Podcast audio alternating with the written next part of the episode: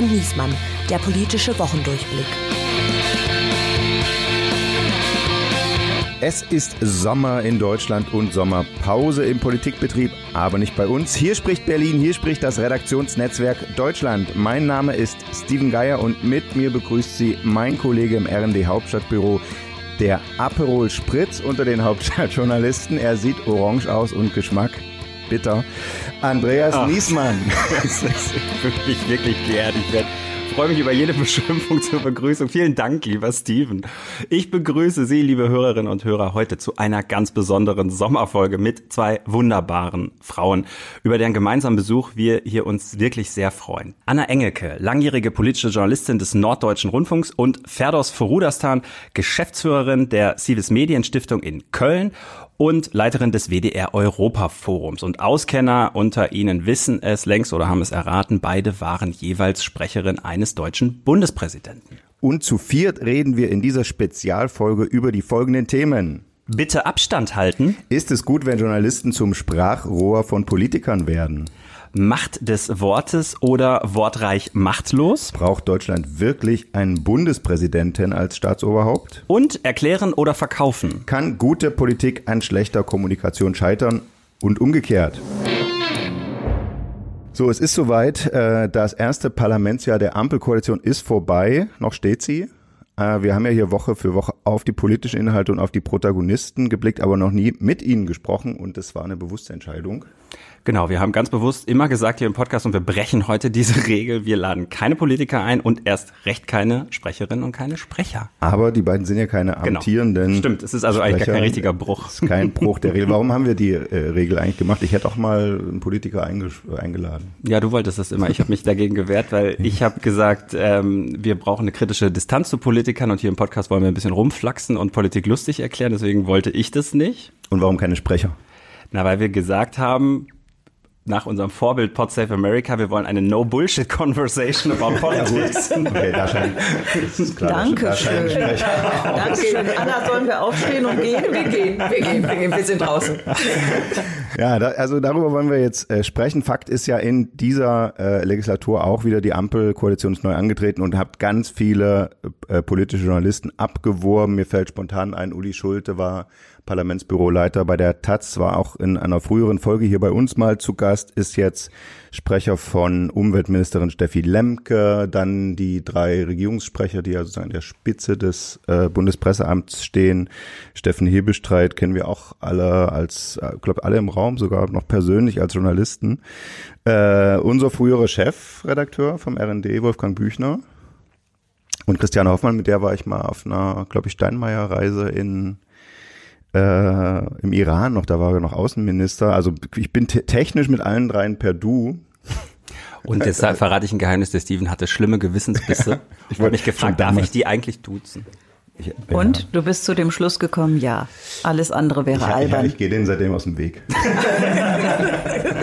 das ist ja auch das so wichtig. Ist, äh, förderlich für? Hauptstadtjournalismus. Ja. Na, Andreas hat mir gesagt, nicht ich muss die Gewissensbisse haben. Darüber wollen wir jetzt ja eigentlich sprechen, äh, sondern die die die äh, Journalisten, die ja deswegen auch wahrscheinlich geholt werden, weil sie uns alle duzen und genau darum soll es heute gehen. Und da würde ich sagen, jetzt holen wir die. Ich habe ja. nicht gesagt, Du, die müssen nicht haben, sondern ich habe gesagt, wenn jemand sie haben muss, dann nicht du. Also du sagst so. eher keiner, okay. Eher keiner, ja. Darüber wollen wir jetzt sprechen und da holen wir jetzt mal offiziell mit einer ausführlichen Vorstellung die Gäste dazu.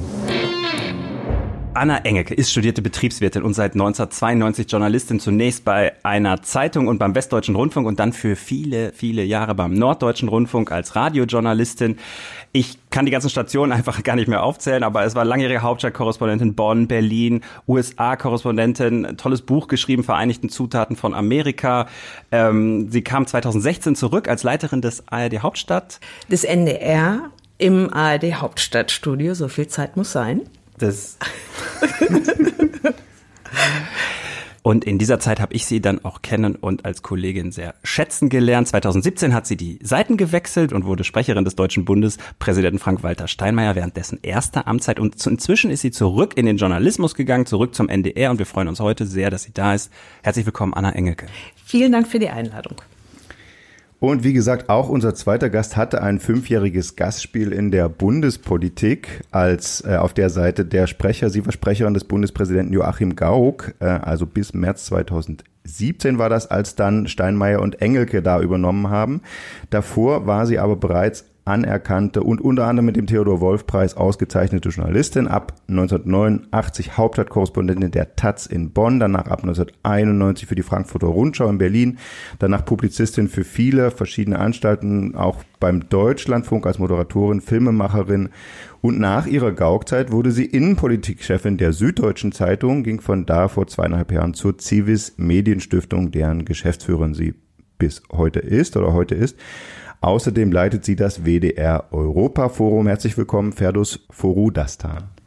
Ja, ganz herzlichen Dank für die Einladung. Ich freue mich hier zu sein. Fangen wir doch mal an mit der Frage, wer muss ein schlechtes Gewissen haben, wenn ich äh, denke mir, ah, ich kenne die alle persönlich und per Du, habe ich da eigentlich jetzt Beißem, bin ich zu nett zu denen oder zu wenig nett, verraten die mir überhaupt alles? Hattet ihr mal einen Moment, Ferdus, des äh, sozusagen schlechten Gewissens im Sinne von, verrate ich da irgendwas, wenn ich Sprecherin werde? Nein, schlechtes Gewissen hatte ich ehrlich gesagt nicht, aber ich habe es mir, ähm, als die Anfrage kam, äh, zunächst vom ähm, Chef des Bundespräsidialamtes, dem damaligen äh, Staatssekretär David Gill und dann auch von äh, Joachim Gauck, dem Bundespräsident selber, habe ich mir das wirklich sehr genau und sehr gut und auch relativ lange überlegt, ähm, weil ähm, ich offen gestanden davor noch nie ernsthaft über einen Seitenwechsel äh, nachgedacht hatte oder anders ausgedrückt, ich bin eigentlich immer davon ausgegangen, ich möchte mein Leben lang Journalistin bleiben. Das ist für mich persönlich, das kann man nicht verallgemeinern, aber für mich persönlich war es äh, irgendwie der tollste Beruf der Welt. Und mir war natürlich klar, mh, dass ich ganz andere Dinge machen würde, machen müssen und natürlich die Sachen von, einer, von der genau anderen Seite ähm, äh, betreiben würde. Und ähm, da habe ich mich schon gefragt, äh, passt das zu mir? Äh, kann ich dem entsprechen? Will ich dem auch irgendwie entsprechen?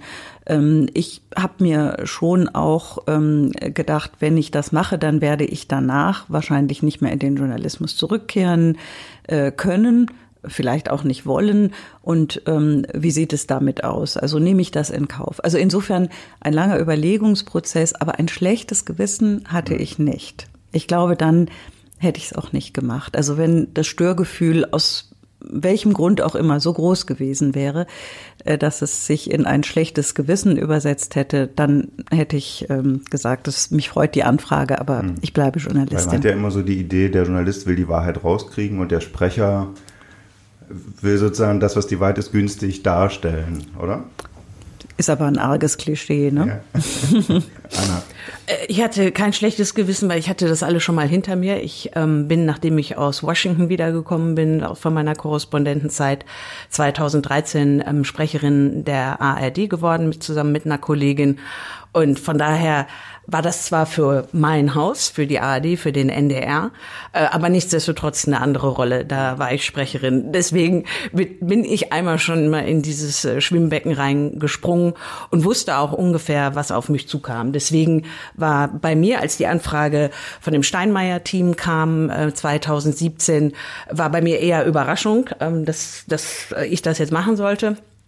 Ähm, und ich bin auch vergleichsweise schnell zu der positiven Entscheidung gekommen, äh, ne, weil ich mir dachte, also ich finde das eine sehr, sehr spannende Aufgabe und schlechtes Gewissen habe ich nicht. Also, weil ich glaube, mit so einem schlechten Gewissen sollte man so einen Job nicht machen, mhm. weil du ja die ganze Zeit dann irgendwie verdruckst und verdrückt bist und du meinst, du bist irgendwie an der falschen Stelle ich kann mir irgendwie nachempfinden, so dass das einen gewissen Reiz hat. Also der Seitenwechsel, weil ähm, als Sprecher hat man natürlich einen großen Vorteil. Da, also wir Journalisten stehen immer vor der Tür. Wir müssen uns mühsam irgendwie alle Informationen zusammenpuzzeln und äh, uns erzählen lassen von den Sitzungen, wie ist das gelaufen, wer hat was gesagt und das sind.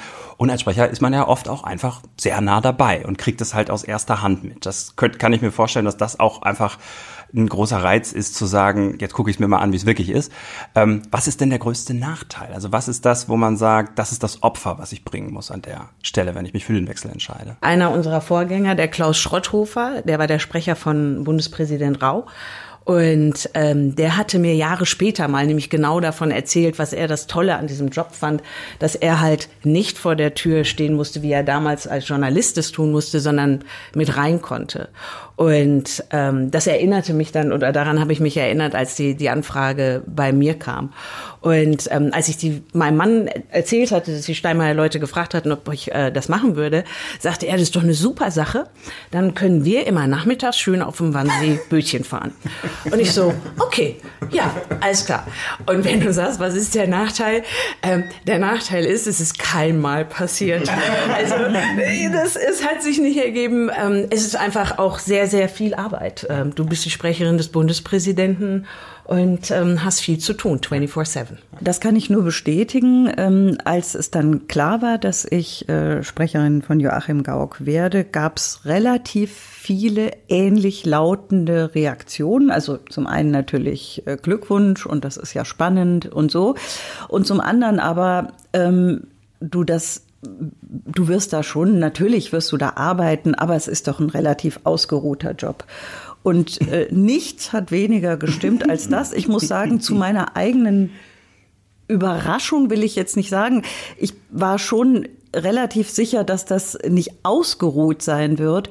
Aber wie viel Arbeit das sein würde, das habe ich mir wirklich nicht vorstellen können. Und das liegt natürlich äh, daran, oder ich glaube, Anna, das liegt daran, dass wir es ja als ähm, Hauptstadtkorrespondentinnen, die wir davor waren, vor allen Dingen haben wir auf die operative Politik geguckt. Und das ist der Bundespräsident ja nicht. Er ist ja nicht Teil der operativen Politik. Ne? Und ich habe auch in meiner Zeit als Hauptstadtkorrespondentin immer mal wieder was über den Bundespräsidenten gemacht. Aber im Vergleich äh, dazu, wie ich auf die Regierung geguckt habe, wie ich auf die Opposition geguckt habe, wie ich auf das ganze Parlamentsgeschehen äh, äh, geschaut habe und so weiter, war das natürlich verschwindend wenig.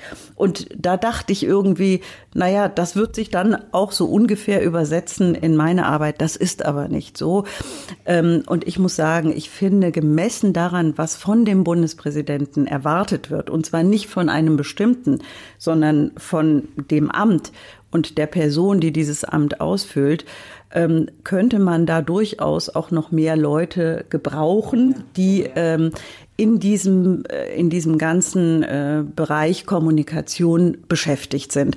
Du sagst, ihr wart äh, beide Hauptstadtkorrespondentinnen und ich habe schon gesagt, auch die Ampel hat jetzt wieder äh, eingekauft unter den Hauptstadtkorrespondenten und auch der Bundespräsident hat als Nachfolgerin von Anna Engelke ähm, eine äh, renommierte Journalistin der Süddeutschen Zeitung geholt, Kerstin Gammelin. Warum tun die das? Warum wollen die Politiker am liebsten als Sprecher äh, Hauptstadtjournalisten? Journalisten wissen in der Regel am besten, was Journalisten wollen. Das ist ein Grund. Und wenn du darauf schaust, wer unsere Vorgängerinnen und Vorgänger waren, jetzt gerade da auch beim Bundespräsidenten, das sind durch die Bank alles Journalisten und Journalistinnen gewesen. Und ähm, auch wenn du, ne, weil er das ja gerade angesprochen hat mit der Ampel und den Regierungssprecher, auch bei den Regierungssprechern und den Stellvertretern oder Stellvertreterinnen, mir würde Thomas Steg einfallen als jemand, der ne, stellvertretender Regierungssprecher war und kein Journalist. Aber die anderen hm. sind Wobei alle Steffen Journalisten. war ja nicht als Teil des Hauptstadtbetriebs. Äh, ja, aber er ist ein sich. Journalist. Also ja, ja, meine, genau. Ne? Aber also, da ging es, glaube ich, auch viel darum bei Merkel, als sie ihn geholt hat, dass es ein bekannte, bekanntes Fernsehgesicht war, so ein sympathischer Typ. Äh, und eben um Verkauf. Was, was soll das denn heißen? Wir sind keine sympathischen Typen? Bei ihm geht ausschließlich darum. ausschließlich. Schon wieder ein Grund aufzustehen und zu gehen, Anna. Genau. Wir sollten es uns genau. wirklich überlegen. Wir jetzt. Wir haben gedacht, es wird irgendwie nett ich, heute. Merke, ihr seid schon, ich merke, ihr seid schon wieder voll im Journalismus. Immer die Worte auf die Goldwagen. Ja, und das äh, ist ja auch ja. der zweite Teil. Also äh, völlig richtig, was Anna sagt. Journalisten wissen, was Journalisten wollen. Journalisten wissen, wie Journalisten arbeiten. Und natürlich geht es auch um die Kontakte. Also jetzt äh, mhm. bei Steffen Seibert, wie du richtig gesagt hast, da hat Merkel sich sicher davon erhofft und ich glaube auch zu Recht erhofft. Viele Leute kennen ihn sowieso schon aus dem Fernsehen. Ähm, und das andere ist natürlich, ähm, sind natürlich die Kontakte. Ne? Und das ist ja ganz klar, wenn ich jemanden äh, kenne, wenn ich mit dem von Journalistin zu Journalistin oder zu Journalist schon gut und kollegial zusammengearbeitet habe, gibt es da natürlich eine andere Ebene, als wenn ich mich irgendwie erst vorstellen muss, ich bin die und die mhm. und mache das und das oder so. Also wenn wir uns gegenseitig vertrauen, dann äh, kannst du davon ausgehen, wenn ich dir als Sprecherin sage, es ist so und so und jetzt sage ich dir mal vertraulich was und jetzt sage ich dir auch mal was, was ich sonst offiziell nicht sage, ähm, glaube ich, hat es bei dir ein anderes Gewicht. Gewicht. Und umgekehrt weiß ich natürlich, ich kann mich, wenn ich dir, Steven, etwas sage und sage, das ist jetzt aber erstmal nicht zum Schreiben, sondern das sage ich dir einfach, damit du das einordnen kannst, dann kann ich bei dir, wenn ich dich kenne, auch davon ausgehen, du hältst dich dran. Mhm. Ähm, das kann man auch natürlich mit Kolleginnen und Kollegen, die man nicht so gut kennt oder die man erstmal nicht kennt, aber leichter ist es einfach, wenn es da schon eine Verbindung gibt was du beschreibst, ist ja Teil unserer täglichen Praxis. Ne? Also dass auch Informationen zur Einordnung gegeben werden, auch damit vielleicht mal äh, eine Falschmeldung nicht. Äh, also ich sage immer, wenn Leser mich fragen, warum kriegt ihr diese unter drei Infos? Was bringt das eigentlich? Ihr seid doch für mich da. Du bist doch mein Vertreter als Leser. Alles, was du weißt, musst du mir sagen. Und äh, das ist ja erstmal wenn man so nüchtern drauf guckt, denkt man ja, ja, eigentlich stimmt es ja. Ne? Also am Ende bin ich meinen Lesern verpflichtet, ja sonst niemandem. Ähm, aber ähm, mein Beispiel dann ist immer, dass man sagt, es gibt ja zum Beispiel, es gibt die Gefahr, dass man eine Falschmeldung verbreitet und durch eine Hintergrundinformation, die nicht geschrieben werden darf, kann man aber vermeiden, dass eine falsche, äh, falsche Meldung verbreitet wird. Zum Beispiel. Ne? Also das ist jetzt so der eingängigste Anwendungsfall. Ja, oder ich sage dir jetzt etwas, was jetzt noch nicht offiziell ist, weil noch dran gearbeitet wird. Aber ich sage es dir, weil ich weiß, du bereitest schon mal einen Beitrag vor. Ja. Und damit du nicht in die falsche Richtung läufst, sage ich dir, du Andreas, im Moment sieht es vielleicht von außen so aus, aber ich sag dir, in drei Tagen oder in drei Wochen oder so, das wird, eine, wird einen anderen Verlauf nehmen. Und ich ähm, äh, kannst es, äh, kannst es annehmen, kannst es irgendwie aber auch lassen aber vielleicht hilft es dir bei der Einordnung, wenn ich dir sage, da passiert jetzt noch was. Ne? Das kann ich aber im Moment nicht sagen, weil der Prozess einfach noch ganz am Anfang mhm. steht und weil ich den auf diese Weise auch torpedieren würde. Also wenn Menschen von außerhalb von Journalismus und Politik, also die, die in diesem Mikrokosmos arbeiten, die wissen ja äh, darum, dass nicht alles sofort immer gleich hm. zu 100 Prozent veröffentlicht äh, werden kann. Wenn Leute von außerhalb sagen, wieso ist das doch, äh, ist das denn so? Was soll denn diese Geheimniskrämerei? Dann sage ich eigentlich in der Regel, sagt ihr alles? Äh, also redet ihr mit allen über alles? Nein, tut ihr irgendwie auch nicht. In eurem Beruf zum Beispiel geht gar nicht, weil mhm. sonst zum Teil, wie gesagt, äh, Prozesse einfach auch torpediert werden könnten. Ne?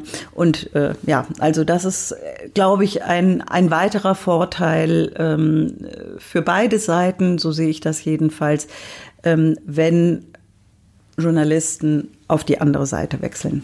Aber Anna, ist das nicht gerade die Gefahr, dass die Politik sich sagt, da hole ich mir jemanden, der kennt die alle und wenn der sagt, ja, na, ich sag's dir jetzt mal, aber schreib's mal nicht und so, um ne, zynisch gesehen, die Politik holt sich Leute, äh, die dann eigentlich eine Nähe herstellen, wo eine kritische Distanz eigentlich vielleicht besser wäre, die jemanden um den Finger wickeln können, damit er nicht so kritisch nachfragt. Ist das das Kalkül der Politik? Und als Sprecher sozusagen sitzt man dann in der Rolle, dass man weiß,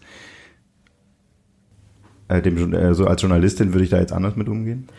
Also ich würde mich immer als Vermittlerin sehen in dieser Zeit, mhm. als äh, Sprecherin des Bundespräsidenten, Vermittlerin zwischen den Journalisten einerseits und äh, dem Bundespräsidenten andererseits und zu wissen, was geht auf beiden Seiten.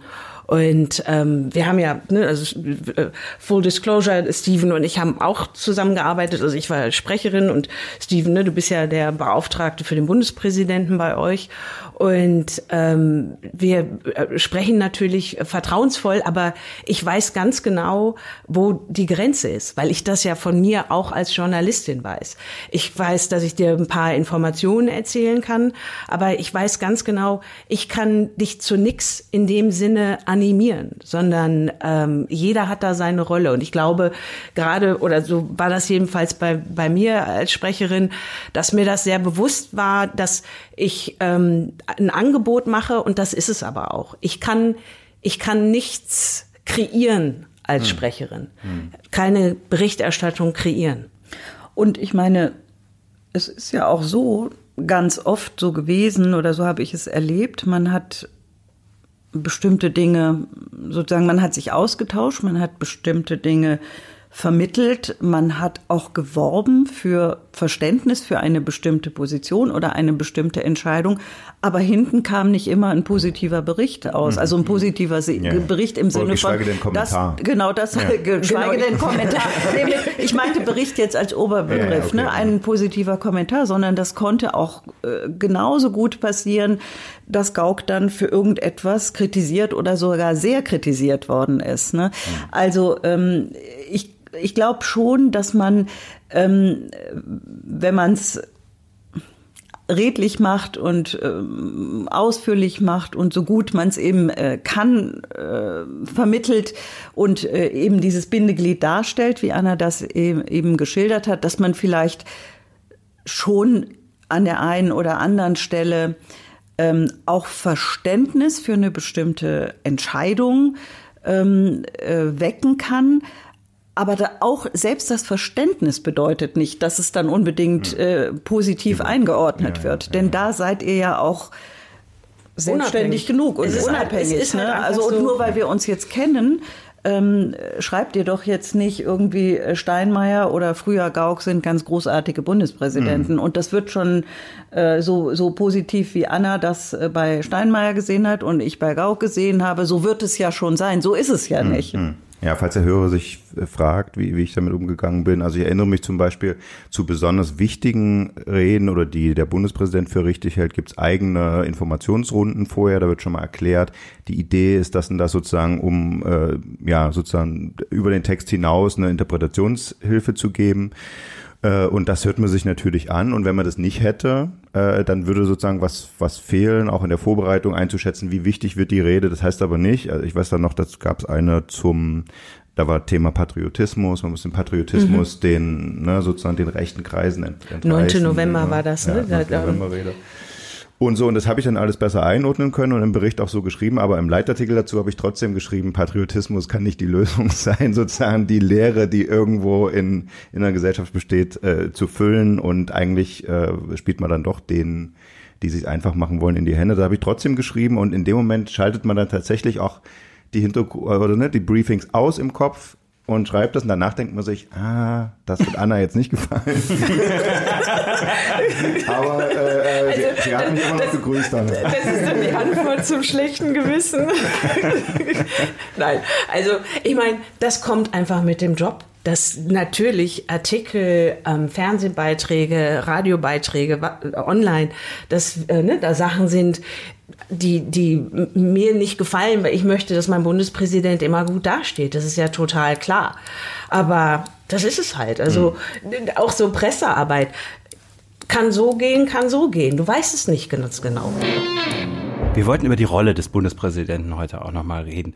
Ähm, kleiner Exkurs vielleicht. Ich habe noch, äh, bin jetzt relativ lange im Hauptstadtjournalismus und habe Hauptstadtjournalisten nie so angespannt oder, oder sagen wir so, ähm, ja, aufgeregt erlebt wie vor einem Besuch in Bellevue. Also da wird dann auf einmal die Frage gestellt, hm, Krawatte und also und äh, wer macht die Begrüßung und so und also auch Hintergrundrunden mit gestandenen Leuten, die irgendwie amtierende Vizekanzler locker auf den Grillrost legen, hm, schlucken dann zumindest einmal kurz. Das ist das diese Gravitas des Amtes, glaube ich, und das Schloss und äh, Staatsspitze.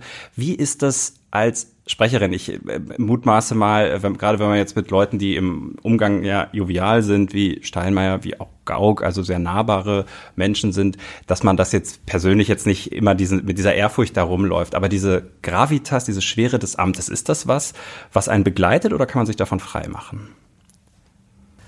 Also einfach nur mein Weg zur Arbeit war immer mit dem Rad am Schloss Bellevue vorbei und die, der Blick auf das Schloss, wo ich dachte, das ist das ist schon ein toller Ort zum Arbeiten. Also wir arbeiten nicht im Schloss, muss man dazu sagen. Da sitzt der Bundespräsident. Ähm, wir sind nebenan in diesem ovalen, dunklen Verwaltungsgebäude. Äh, aber das ist, ist auf, also ich fand, es war ein besonderes Gefühl, für das Staatsoberhaupt zu arbeiten. Und ähm, das ist nicht etwas, was sich die ganze Zeit äh, so schockstarr macht natürlich, aber ähm, das ist das Staatsoberhaupt. Es ist dann doch der Bundespräsident und äh, von daher fand ich, das war ein, eine besondere besondere Arbeit mit einem besonderen Menschen in einer besonderen Funktion.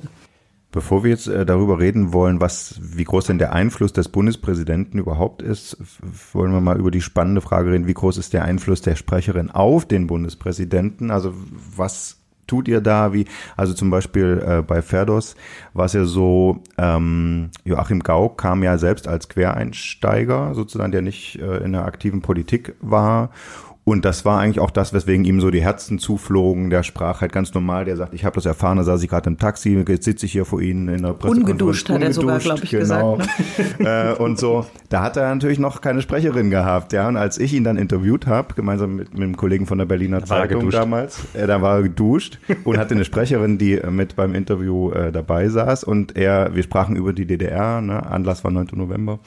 Mauerfall und er sagt, ja, ich verstehe das schon, es, der Alltag, da war nicht alles schlecht. Sein Punkt war, ne, dieses politische System kann man kritisieren, ohne den Alltag zu kritisieren. Im Alltag waren noch Sachen schön. Es gab, äh, der Kleingarten war schön und es gab äh, Durfeste, die waren schön und am FKK-Strand war es schön und er sagt, Ferdos, das streiche ich raus. und meine Frage ist... Kopfkino. und das ist wirklich, ja, wir haben es glaube ich gar nicht erst abgetippt. Ähm, die Frage ist, ist jetzt, kann man auch was reinschreiben? Also gerade bei Gauck, der kam von außen, hat ne, irgendwie den Stab sich neu aufgebaut, kann man auch Ideen einbringen in das, was er sagt und für wichtig hält? Also es gibt ja vor jedem, zumindest vor den größeren Interviews und vor denen, die geplant sind, manchmal entsteht ja auch etwas ganz spontan, dann gibt es schon, ich glaube, das habt ihr auch gemacht, Anna, oder? Also jedenfalls äh, war das in unserer Zeit so, dass man sich schon zusammengesetzt hat und äh, darüber sich ausgetauscht hat, ähm, was liegt ihm auf dem Herzen, was würde er gerne sagen, was sind aus seiner Sicht wichtige Themen. Aber wir haben das überhaupt nicht vorgegeben. Also ich habe das immer so gemacht, dass ich die Kolleginnen und Kollegen Journalisten gefragt habe, äh, bitte, ihr müsst mir natürlich überhaupt keine Fragen sagen, aber wenn ihr so ein bisschen Themenkomplexe sagen könntet, weil so zu vielen Sachen kann man natürlich, kann der Bundespräsident viel sagen, aber es gibt auch äh, Themenfelder, die ähm, sehr facetten- und detailreich sind. Und um sich da so ein bisschen vorbereiten mhm. zu können, ähm, war sein Anliegen schon immer, ähm, gibt es denn jetzt noch was außer, wo ich schon oft was dazu gesagt habe. Ähm, und das habe ich dann äh, gefragt und dann, wenn das so mhm. war, hat man, hat man sich einfach darüber nochmal ausgetauscht, auch nicht nur mit mir übrigens, sondern auch mit den äh, fachlich und inhaltlich zuständigen Kollegen im Bundespräsidialamt. Und ich meine, das auch für die Reden, für die äh, Schriften sozusagen, dass, dass du sagst, den Gedanken würde ich noch mit einbringen. Gibt es ja. da so Konferenzen, wo die Sprecherin. Ja, ja, in jedem klar. Fall. Ja. Also weißt du, so als Leiterin, also Prä äh, Sprecherin des Bundespräsidenten ist die eine Funktion und wir waren ja auch äh, die, die Leitung von Presse- und Öffentlichkeitsarbeit mit einer Stabsstelle und du hast eine Leitungsebene bei uns im Haus. Äh, ich sage noch uns, aber ne, im Bundespräsidialamt. Und ähm, natürlich ist, ist diese, dieses ganze Leitungsgremium dazu da, auch den Bundespräsidenten zu beraten. Äh, und von daher hast du auch eine beratende Funktion. Es, ne, du kannst also deine 50 Cents dazugeben. Und was ich wirklich interessant fand, auch als ich da äh, angefangen habe, war ähm, beim Beginn einer Rede dabei zu sein. Üblicherweise als Journalisten und Journalistin äh, bekommen wir ja immer das Ergebnis. Also das ist die fertige Rede. Und alleine mal dabei zu sein und mitzubekommen, so dieses, ah ja, alles klar, ne, so entsteht die Rede am Anfang, weil das ist ja, das ist ja nicht unsere Rolle sonst als Journalisten. Wir sind immer am Ende. Und das finde ich halt ähm, auch das Besondere in diesen fünf Jahren.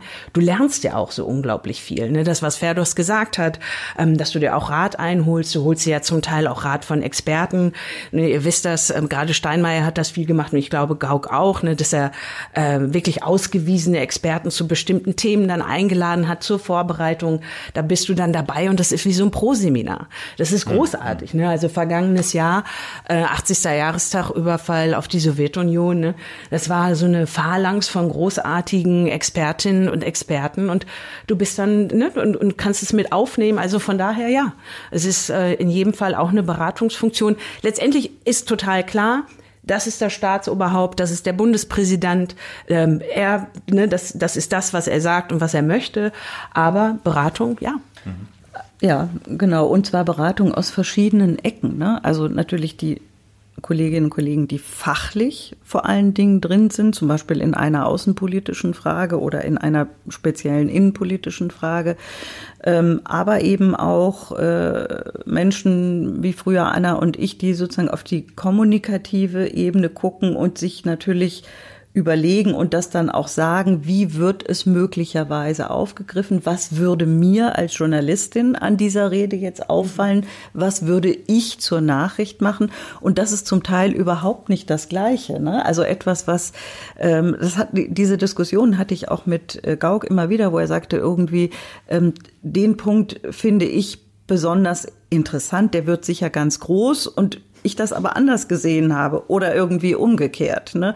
Oder er gesagt hat, das muss man jetzt mal hier so zuspitzen und ich dann gesagt habe, ja, das können Sie natürlich machen. Sie müssen nur wissen, die Interpretation wird so und so hm. sein. Und er dann sagte, ja, aber die die ähm, Einordnung kommt ja dann zwei Seiten später und äh, ich dann natürlich auf sozusagen so ein bisschen auf meine Erfahrung verwiesen habe oder auf meine frühere Rolle als Journalistin und gesagt habe, ja, das würde mich jetzt aber, wenn ich noch in meiner früheren Rolle wäre, nicht davon abhalten, diesen Satz rauszunehmen und zu sagen, der Bundespräsident wollte offenbar und dann Pünktchen, Pünktchen, Pünktchen. Ne?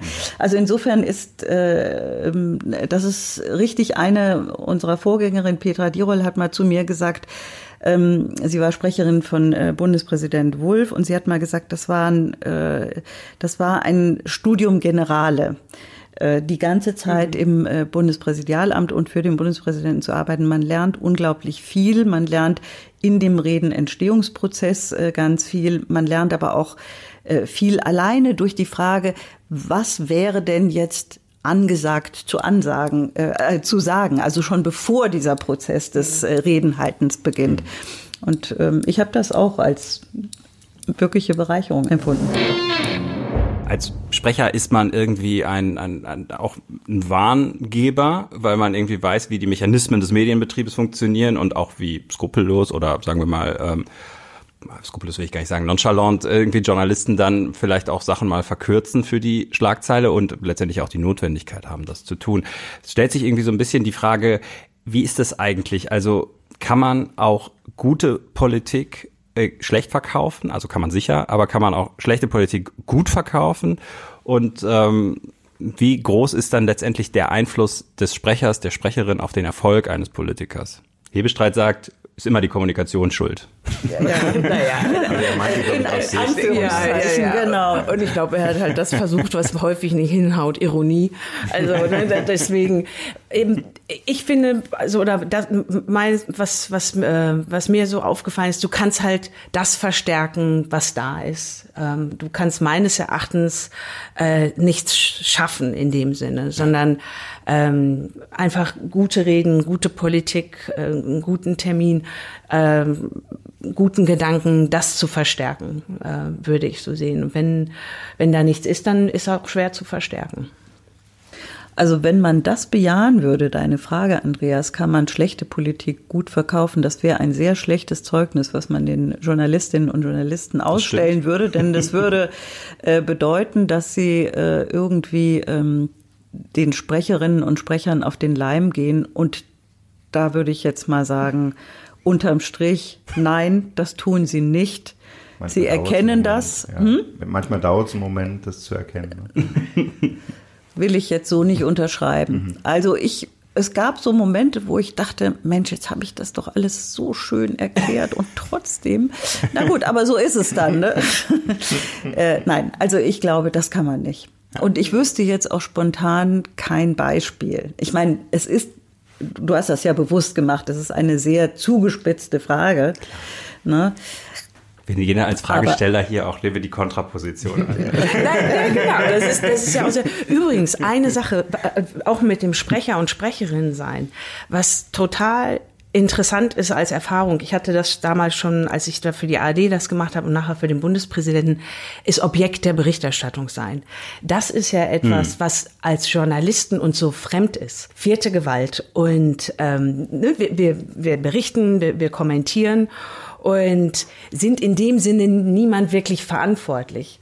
Und wenn du plötzlich auf der Sprecherseite bist und du bist ähm, äh, du du du du äh, bist damit und der für den du arbeitest oder die für die du arbeitest ist äh, Objekt der Berichterstattung das das ist eine das ist wirklich ein anderes Gefühl und ich muss auch sagen das hat mich auch etwas demütiger gemacht mit Blick auf dann wieder als Journalistin mhm. arbeiten Mhm. Wobei wir, das ändert sich, glaube ich, gerade insofern, dass es ja auch dann die, ich will jetzt nicht sagen alternative Medien, aber dass es ja auch sehr äh, medienkritische äh, Akteure inzwischen hier auf der Hauptstadtfläche gibt, die ja auch ganz gezielt Journalisten zum Gegenstand ihrer Hetzkampagnen, Berichterstattung, wie auch immer man das nennen will, machen. Also ich glaube inzwischen, also das ist was, was ich so in den letzten Jahren als neu empfinde, weil ich glaube, vor zehn Jahren hätte ich auch gesagt, wir sind nicht Gegenstand der Berichterstattung. Das würde ich so nicht mehr unterschreiben. Es kann einem doch sehr schnell passieren. Da muss man nur in Presse Pressekonferenz irgendwie mal was falsche Frage stellen oder so und schwupp ist man in irgendeinem YouTube-Video und wird da irgendwie hingehängt. Also so gesehen, diese Demut kriegen wir jetzt schon auch irgendwie auf der anderen Seite mhm. gerade. Ne? Das ist eine relativ neue Entwicklung. Aber äh, ja. Eine Sache ist mir noch eingefallen. Ich glaube, man muss auch aufpassen, dass man die Positionen der Sprecherin und des Sprechers nicht überhöht. Ne? Ich meine, ähm, wie Anna vorhin gesagt hat, wir waren so eine Art Bindeglied. Ähm, das ist natürlich nicht, äh, Bindeglieder an sich sind nicht irrelevant, aber sie sind halt Bindeglieder. Ne? Und ähm, wenn du jetzt fragst, äh, kann man äh, schlechte Politik gut verkaufen, es kommt dann schon auch sehr auf die Journalistinnen und Journalisten an, die sich äh, die Politikerin und den Politiker angucken und sagen, was macht den, mhm. äh, was macht der und macht er das gut oder macht er das nicht so gut. Also deswegen sage ich, da finde ich, sollte man, klar, ist ein Sprecherinnen, Sprecher sind, sind wichtig, aber viel, viel, viel, viel wichtiger sind die, für die sie sprechen. Und natürlich ist das in der Arbeit von Journalistinnen und Journalisten, muss man sagen, die gucken auf den und auf die und jetzt nicht auf die Sprecherin und den Sprecher. Ich nicke ganz stark mit dem Kopf, das sieht man nur nicht. okay. Beziehungsweise hört man nicht. Gut, und mit diesem Kopfnicken wollen wir an der Stelle äh, die Runde beenden. Wir bedanken uns sehr fürs Dabeisein bei Ferdus und bei Anna. Und ich glaube, alle haben festgestellt beim Hören, ihr seid jetzt schon wieder, äh, also Ferdus ja sowieso schon, aber Anna auch wieder eigentlich zurück im Journalismus und zurück im kritischen Bewusstsein äh, in alle Richtungen. Und da freuen wir uns natürlich drauf, euch nochmal einzeln zu einer aktuellen politischen Folge äh, einzuladen. Ist hiermit ausgesprochen. Vielen Dank fürs Dabeisein.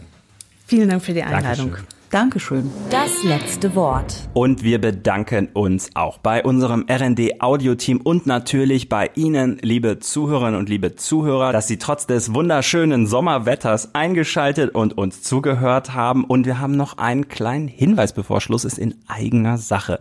Wenn Sie da draußen wissen möchten, was Steven Geier eigentlich beruflich macht, wenn er sich nicht gerade Beschimpfungen für mich ausdenkt und was ich eigentlich beruflich mache, wenn ich mich nicht gerade erholen muss, raus von diesen Frotzeleien und äh, auf der Couch liege, um das alles zu verarbeiten, dann abonnieren Sie doch RND Plus. Da sind auch viele andere Autoren dabei, nicht nur wir beide, sondern äh, Redaktionen aus dem Hauptstadtbüro, die Wirtschaftsexperten, die Auslandsexperten und die schreiben lauter exklusive Stücke. Genau. Lohnt sich also immer reinzuschauen. Es gibt einen gratis Probemonat und wenn Sie wollen, klicken Sie da drauf, abonnieren Sie das und bleiben Sie uns treu. Und das ist das Stichwort. Wir kommen auch in der Sommerpause wieder mit neuen Folgen. Wir haben uns ganz viel Spezielles ausgedacht und wir hoffen, Sie sind dabei. Gleiche Stelle, gleiche Welle. Tschüss. Ciao.